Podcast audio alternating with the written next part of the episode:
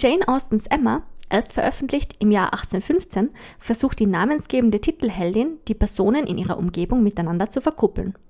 Und bleibt dabei nicht nur erfolglos, sondern muss am Ende einsehen, dass ihre Einmischungen in das Liebes- und Heiratsleben anderer Leute letztlich nur zu Irrungen geführt hat. Emma ist eine rare Protagonistin für Austen. Denn nicht nur ist sie voller Charakterfehler, sondern selbst dank ihres Vaters vermögend und anfangs gar nicht an einer Heirat interessiert. Das ändert sich, wie bei Austen üblich, wenn Emma einsieht, dass sie den Freund der Familie, Mr. Knightley, liebt und von ihm am Ende auch einen Heiratsantrag bekommt. Ja, hallo und herzlich willkommen zum, zum Vorwort. Ähm, in der heutigen Folge stellen wir uns die Frage, warum wir Geschichten wie Emma immer noch mögen und äh, ob wir sie in einer emanzipierten Welt wie der heutigen überhaupt noch weiter rezipieren sollten.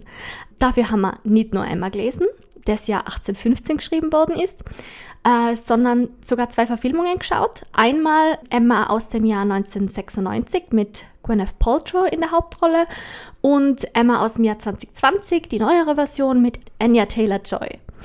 Ja, hallo Christina. Hi Pia. Ähm, gleich vorweg, ich war diejenige, die die Frage gestellt hat. Und ich sage nicht, dass man einen Klassiker der Weltliteratur wie Emma nicht lesen soll, weil es keinen Mehrwert mehr hat, sondern ich frage mich, warum muss man Film nach Film nach Film über Emma machen, weil ich finde, das ist ähm, in der Zeit stehen geblieben und wir leben nicht mehr im Jahr 1815. Kann die Frage verstehen, wobei so viele Emma-Verfilmungen gibt es jetzt auch nicht. Sicher, da gibt es noch die eine mit der Kim Basinger. Na, es gibt auf jeden Fall noch mindestens eine, wo die Emma brünett ist. So. Mit der, mit der Kate Beckinsale, das gibt Kim das, Basinger, Kate Beckinsale. Eine Brünette. Aber beide mit K und B, die Initialen stimmen. Das stimmt. Ähm, ja, Gwyneth Paltrow und hier Anya Taylor-Joy und ich wette mit dir jetzt um einen Pausentee in 2030 gibt es die nächste Verfilmung von Emma. Vielleicht dann äh, mit einer äh, äh, People of Color Besetzung. Durchaus möglich. Hm. Die Wette würde ich jetzt nicht eingehen wollen. Weil wie heißt jetzt die eine Netflix-Show? Ähm, hilf mir. Wo, wo sie Prince Charlotte, Princess Charlotte. Ah, ähm, so, Bridgerton. Ja, weil in Bridgerton ist ja im Grunde, das ist ja eigentlich, ist, ist Bridgerton nicht Jane Austen auf Steroiden mit äh, More Political Correctness? Naja, das kann man jetzt, glaube ich, nicht generell über Bridgerton sagen, weil man, wenn man jetzt die Bücher anschaut oder liest von Bridgerton, äh, die sind schon sehr stereotyp und äh, auch alle weiß. Also das hat spezifisch die Netflix-Verfilmung gemacht. Also das kann man jetzt nicht den Büchern ja, anlassen. Aber es ist jetzt sondern, das Gleiche, oder? Du hast nur weiße Mittelklasse, also MittelstandsprotagonistInnen, die irgendwelche Liebesprobleme haben und dann kommen halt Filmemacher und denken sich, na gut, jetzt nehmen wir den Stoff und bei Bridgerton muss man ihm ja noch zugute halten, dass sie dass sie es in die, in die heutige Zeit übersetzen und so irgendwie die, die, die Missstände von dieser alten oder in, dem, von, in Bridgertons Falle nicht ganz so alten Literatur aufzeigen, hey, das, es gibt auch noch mehr als nur weiße Mittelstandsprotagonistinnen. So. Wobei, ich würde sagen, ähm, die gehen da schon sehr auf in dieser Welt äh, von der Regency-Ära. Ähm, mhm. Im Gegensatz zu Jane Austen, die das ja nicht, das war ja ihre Welt. Also sie, für sie ist es ja jetzt Zeit für Austen. Ähm, und ja. das ist jetzt wirklich so ein so Eskapismus, so ich, ich, ich kann mich in die Vergangenheit flüchten und äh, da leben. Und das ist also, die Welt an sich wird da jetzt nicht so kritisiert, muss man sagen. Meinst du, deswegen gibt es auch immer wieder Emma-Verfilmungen, weil das dass man den Stoff nicht in Ruhe lassen kann, eben weil es diesen Eskapismus-Charakter hat, dass man da in diese Vergangenheit eintaucht? Mm, das kann sicher sein. Ähm, man muss ja auch sagen, dass die Verfilmungen einen sehr großen Fokus auf die Liebesbeziehungen und viel weniger auf den Humor machen. Also generell aus den Verfilmungen, jetzt nicht nur spezifisch auf Emma bezogen. Ähm, Gerade wenn man sich ältere anschaut, ich glaube, bei den neueren ist es auch eher so, dass man schaut, okay, ich will diesen Humor und diese Gesellschaftskritik drinnen haben. Das sieht man auch bei Anya Taylor-Joy. Aber bei den älteren Verfilmungen ist es schon so sehr oft so, ähm, dass man die Liebesgeschichte rauspickt und vielleicht hat man noch eine lustige Figur, lasst man vielleicht drinnen, ähm, aber halt viel, viel weniger Humor, finde ich, als jetzt im Buch vorhanden ist, weil Jane Austens Bücher sind ja, sie hat durchgehend so einen ironischen Stil, diese, dieser berühmte erste Satz in Stolz und Vorurteil, es ist eine allgemein anerkannte Wahrheit, dass ein Junggeselle im Besitz eines schönen Vermögens sich nichts mehr wünschen muss als eine Frau. Und das ist schon, so fängt sie den Roman an. Und das ist dieser gesellschaftliche Blödsinn, der uns eingetrichtert wird, okay, das muss so sein. Und da, so geht sie in das Ganze rein. Osten. Ja, Osten und das sieht man in den Verfilmungen oft nicht, muss man sagen. Ich meine, wir haben schon ganz viel auch privat darüber äh, äh, geredet, weil ähm, du Jane Austen sehr gerne liest und ich nicht so wie komme an die ganze Geschichte. Mm, und Jane Austen schreibt natürlich ironisch. Und da gibt es vielleicht, ich meine, es, es geht immer um den Heiratsmarkt und, und, und um, wie wichtig das für dieses, äh, diesen kleinen Ausschnitt des gesellschaftlichen Mittelstands, den sie ja selber auch gelebt hat, ist für eine Frau, damit um überleben zu können. Du konntest, das hast du mir ja sogar gesagt, dass sie kon diese Frauen konnten nicht arbeiten gehen, die, also oder nur in ganz, ganz speziellen Positionen, die hatten keine Möglichkeit, Karriere zu machen. Die waren quasi davon abhängig, dass sie einigermaßen äh, gut verheiratet worden sind an einen Mann, der äh, Geld oder Mittel hatte, um, um, um das gemeinsame Leben zu finanzieren und war dann aber auch davon abhängig, dass dieser Mann in der Lage war, diese Mittel zu halten und eben einfach für sie. Und eben ausgesetzt im Grunde. Genau. Aber das, es gab da keine andere Möglichkeit und das hat Austin halt skizziert. Und das kann ich verstehen.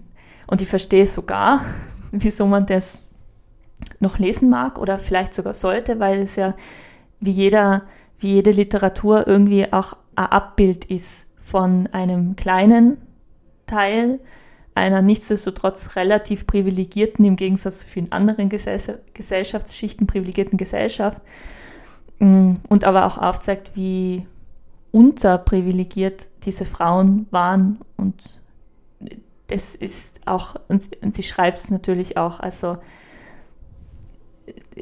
sehr witzig, also sie macht es schon sehr geschickt, aber ich weiß nicht, ähm, für mich hat auch, also die, die 2020er Version von Emma, die ja auch im Titel ist ja, das ist ja als Großbuchstaben, dann hast du dann den Punkt, Emma, Punkt.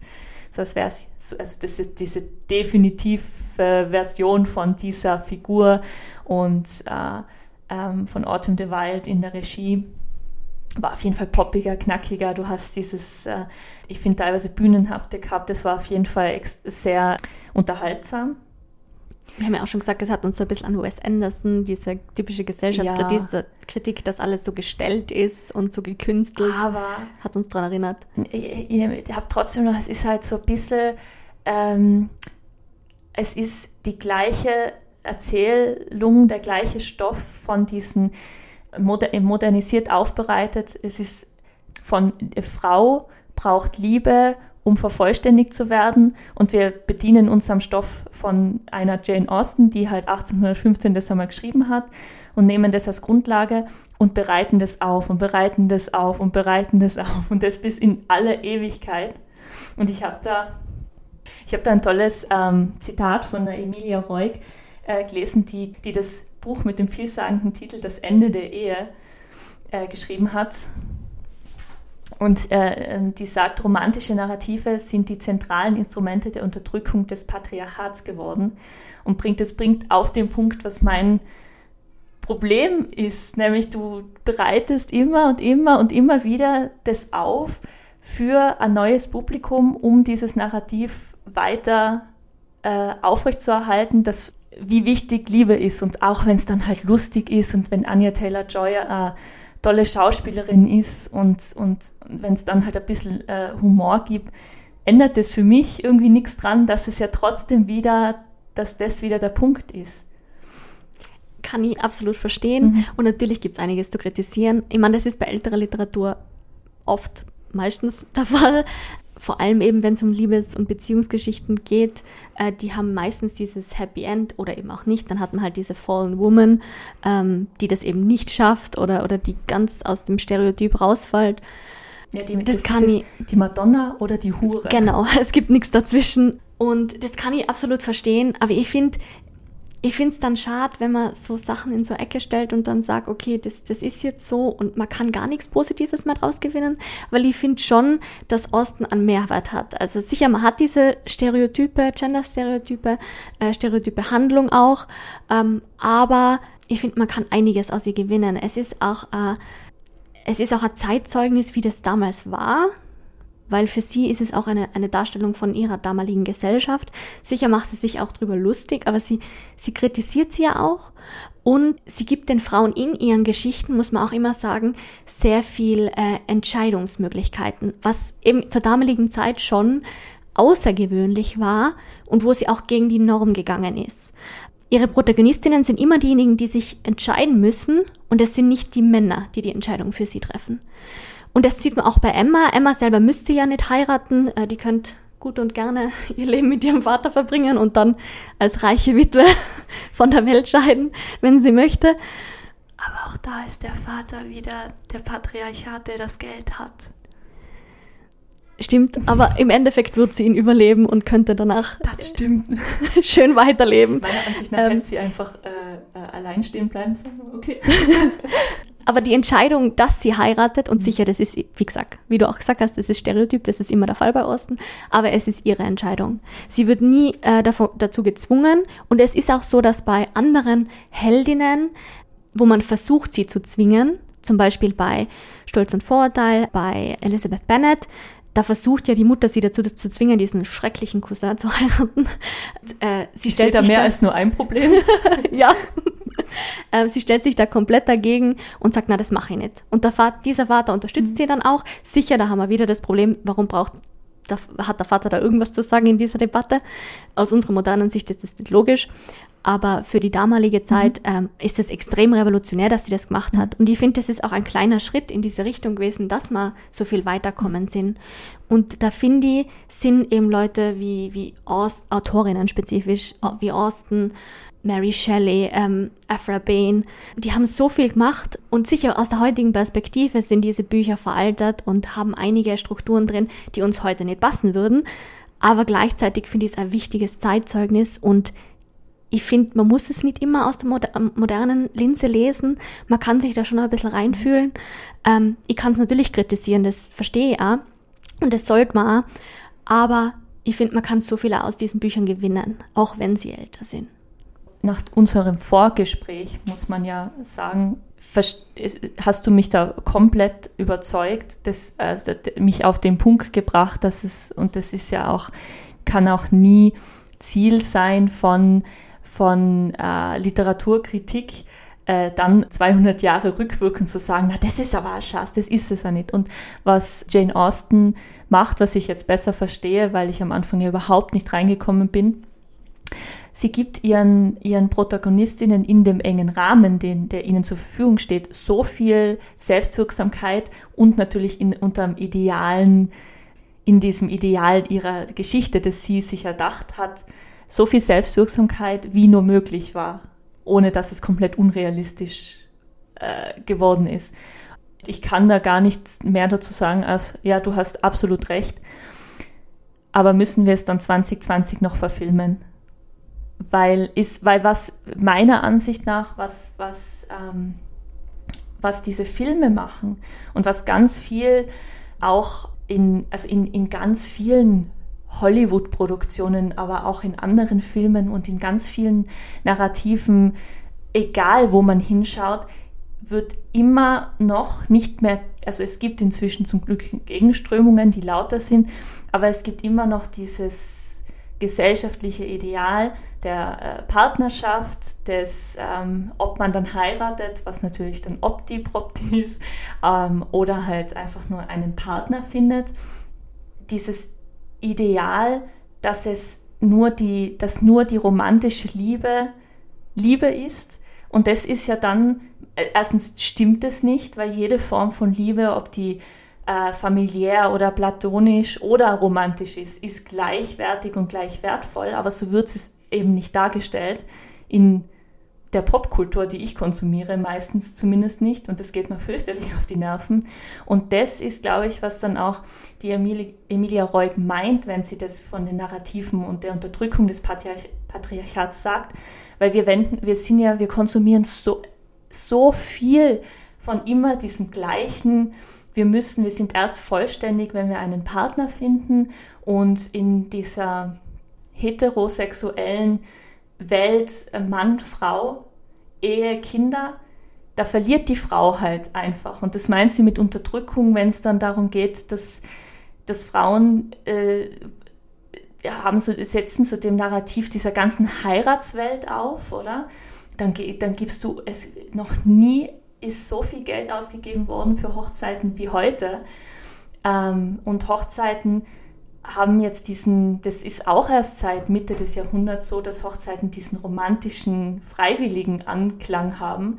Es ist einer der stressigsten Tage, den man nur erleben kann. Man gibt selbst als Gast extrem viel Geld aus dafür, kann sich aber heute keinen Wohnraum nichts mehr leisten ist dann äh, äh, verheiratet und dann gibt es Statistiken, die sagen, dass verheiratete Frauen unglücklicher sind als verheiratete Männer. Dass die sind, das sind dann diejenigen immer noch, die in Teilzeit arbeiten, die, die äh, für die Kinderbetreuung und für die Betreuung von Angehörigen verantwortlich sind und ich meine, Mental Load und äh, Emotional Care Arbeit und so weiter. Und je öfter wir Filme schauen, und das hat jetzt mit Jane Austen eigentlich gar nichts mehr zu tun. Das wollte ich jetzt nämlich sagen, genau. weil ich finde, da geht man vom Originaltext ja, weg, weil sie hat das ja so auch nicht na, na genau, propagiert. Und das meine ich. Ähm, ähm, und da kommt man zu den Verfilmungen, ja. wo, da haben wir ja auch schon mal drüber geredet, wie die Hochzeit ja. dann dargestellt wird wird, das ist auch immer der Höhepunkt von den Filmen, ja. der Hochzeit oder der Heiratsantrag. Äh, so enden die Filme immer. Austin endet nie so, bei der geht es immer nur ein bisschen weiter, weil die erzählt immer nur den ganzen Rest, aber halt kurz zusammengefasst. Mhm. Für sie ist der Weg dahin viel wichtiger. Ähm, und ich finde, dieser extreme Fokus auf Heirat und Ehe und dieser Antrag ist auch etwas sehr Spezifisches für unsere Zeit. Und da haben wir ja auch schon mal drüber geredet. Es ist auch lustig, dass bei diesen Hochzeiten, Heiraten, bei den Austen-Verfilmungen immer weiße Kleider verwendet werden. Was wir ja auch schon mal gesagt haben, das ist nicht historisch akkurat. Das weiße Hochzeitskleid ist eigentlich erst von Queen Victoria ähm, Jahre später, also Jahre nachdem Austen das Buch geschrieben hat, äh, in Mode gekommen, dadurch, dass Queen Victoria das getragen hat. Und es ist seither dieses picture-perfect Bild, das wir von einer Hochzeit haben und von einer Braut haben, dass die mit weißem Schleier in komplett weißen Plüschgewand da diese, diesen äh, zum Altar schreitet. Ähm, genau. Und ich glaube, das ist auch, das ist ein Problem unserer Zeit, denke ich mal auch. Und das ist auch äh, Stereotyp, wie wir Frauen sehen und wie wir Ehen und Beziehungen sehen, dass die so enden müssen, dass das das perfekte Ende ist und danach kommen halt noch Kinder und dann ist man glücklich miteinander. Ähm, und da, da bin ich absolut deiner Meinung. Da, da finde ich, das ist, das ist ein Riesenproblem. Und ich glaube, dass das auch in der Popkultur ein Riesenproblem ist, weil, wie du gesagt hast, das ist auch, wie sehr, sehr viele Geschichten, egal in welcher Form sie produziert werden, enden ähm, und wie die, wie die Spannung kreieren. Nur auf so Beziehungen, heterosexuellen Beziehungen meistens, aufbauen. Das hat mir jetzt auch erinnert, es ist gerade dieses Jahr ähm, Dungeons and Dragons rauskommen. Mhm. Was dieses Jahr oder letztes Jahr? Ich bin mir jetzt nicht mehr sicher. Auf jeden Fall gibt es da, ich weiß jetzt gar nicht mehr, wie die Figuren heißen, aber es gibt da in, nicht Chris Pratt, Chris Pine, so ein anderer, anderer der, Chris. Einer der vielen, vielen Chrises. ja, ähm, ist die Hauptfigur mhm. und äh, so, und jetzt weiß ich gar nicht, wie die Schauspielerin heißt. Ähm, auf jeden Fall, die zwei sind ja so ein Duo, mhm. sind aber nicht miteinander zusammen oder in, in irgendeiner romantischen Beziehung, aber ziehen zusammen ein Kind groß. Und da waren extrem viele Leute enttäuscht, dass es keine romantische Beziehung geworden ist am Ende vom äh, Film. Vom, vom Publikum. Genau. Mhm, mhm. ähm, und da habe ich halt diese Debatten online mitgekriegt und da habe ich mir gedacht, ich bin so froh, dass es das einmal nicht gegeben hat. Das ist dass ein- der Fokus vom Film, ja, von einer von 100.000 Filmen einmal nicht diesen Fokus hat. genau. Genau. Ja, na, ich glaube, wir sind eigentlich eh auf dem also selben Standpunkt fast.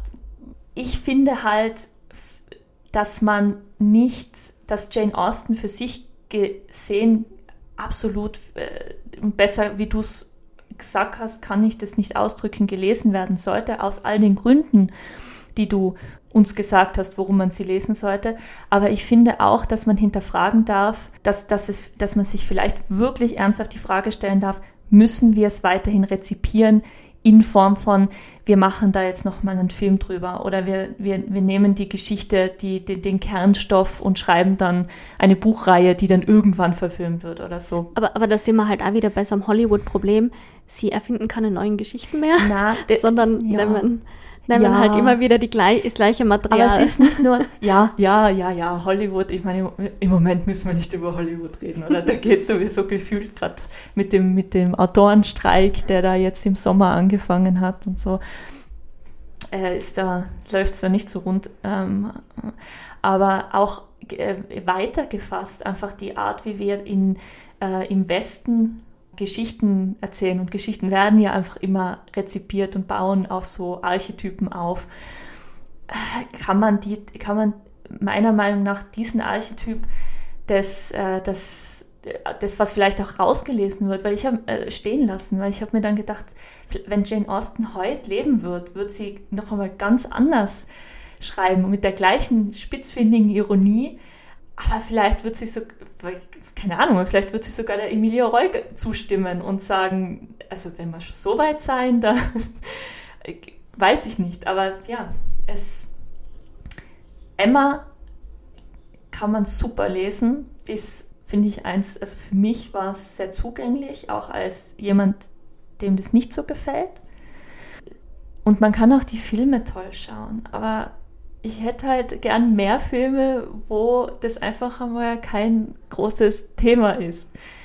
Man muss auch sagen, also es muss ja kein Liebesfilm sein. Es ist fast in jedem Film kommt irgendwie eine Art Liebesbeziehung vor. Und das, Das ist, ist oft ja der Fokus okay. dieser. Das ist wurscht, ob das Fantasy ist oder Krimi oder sonst irgendwas. Ja.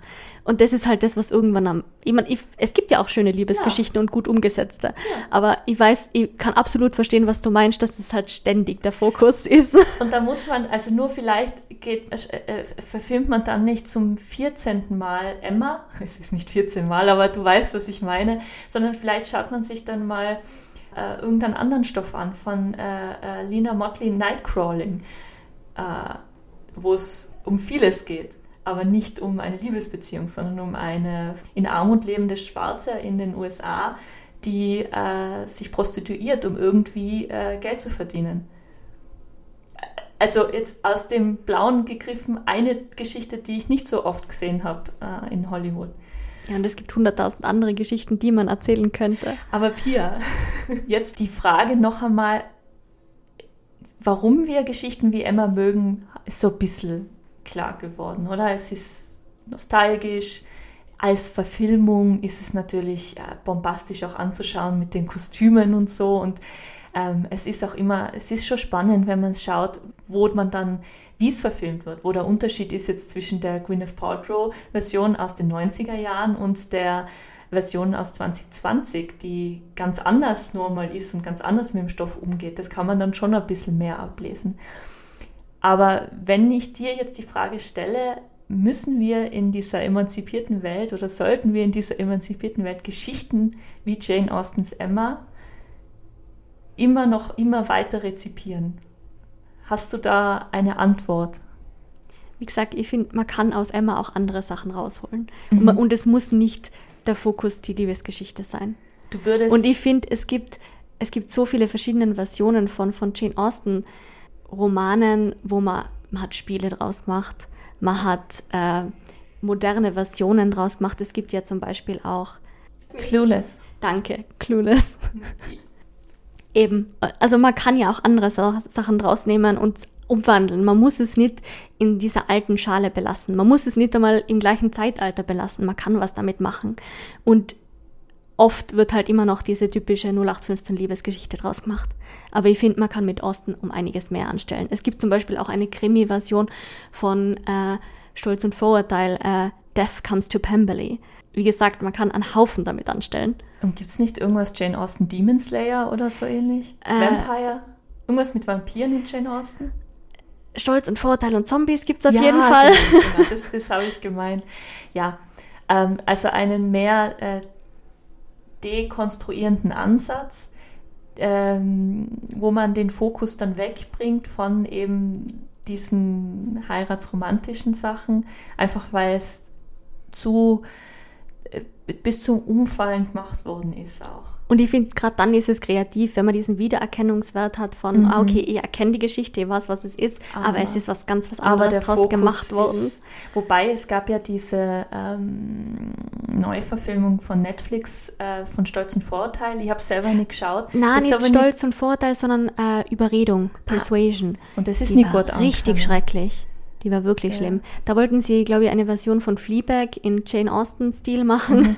und das ist richtig schief gegangen. Mhm. Also ist man, äh, man hat auch immer ein gewisses Risiko, weil wenn man dann auch diese, diese Stereotypen, also ich meine, man muss solche Sachen gut machen, weil wenn man diese Stereotypen nicht bedient und macht es aber auf eine schlechte Weise, dann ähm, macht es natürlich Sinn, wenn Hollywood lieber bei dem Altbekannten bleibt, das dann halt auch das Geld einerschwemmt. gell? Das ist das, was dann passiert. Mhm, ja.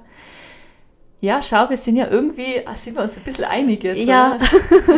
Wer hätte es gedacht? Wir haben nur Ich glaube, du wirst nie der perfekte Jane Austen-Fan äh, werden, Ah, Ich aber kann's, wie, wie sagt, du kannst es verstehen. wie sagt unsere Auszubildende, ich kann es appreciate. Genau, genau. Für das, was es ist, zu der Zeit, zu der es war. Und ich bin froh, dass diese Zeit nicht mehr ist. Na, dann danke fürs Zuhören. Wenn es uns gern was sagen möchtet, Kommentare schreiben, wie es euch gefallen hat. Vielleicht habt ihr es auch von die Filme gesehen oder das Buch gelesen.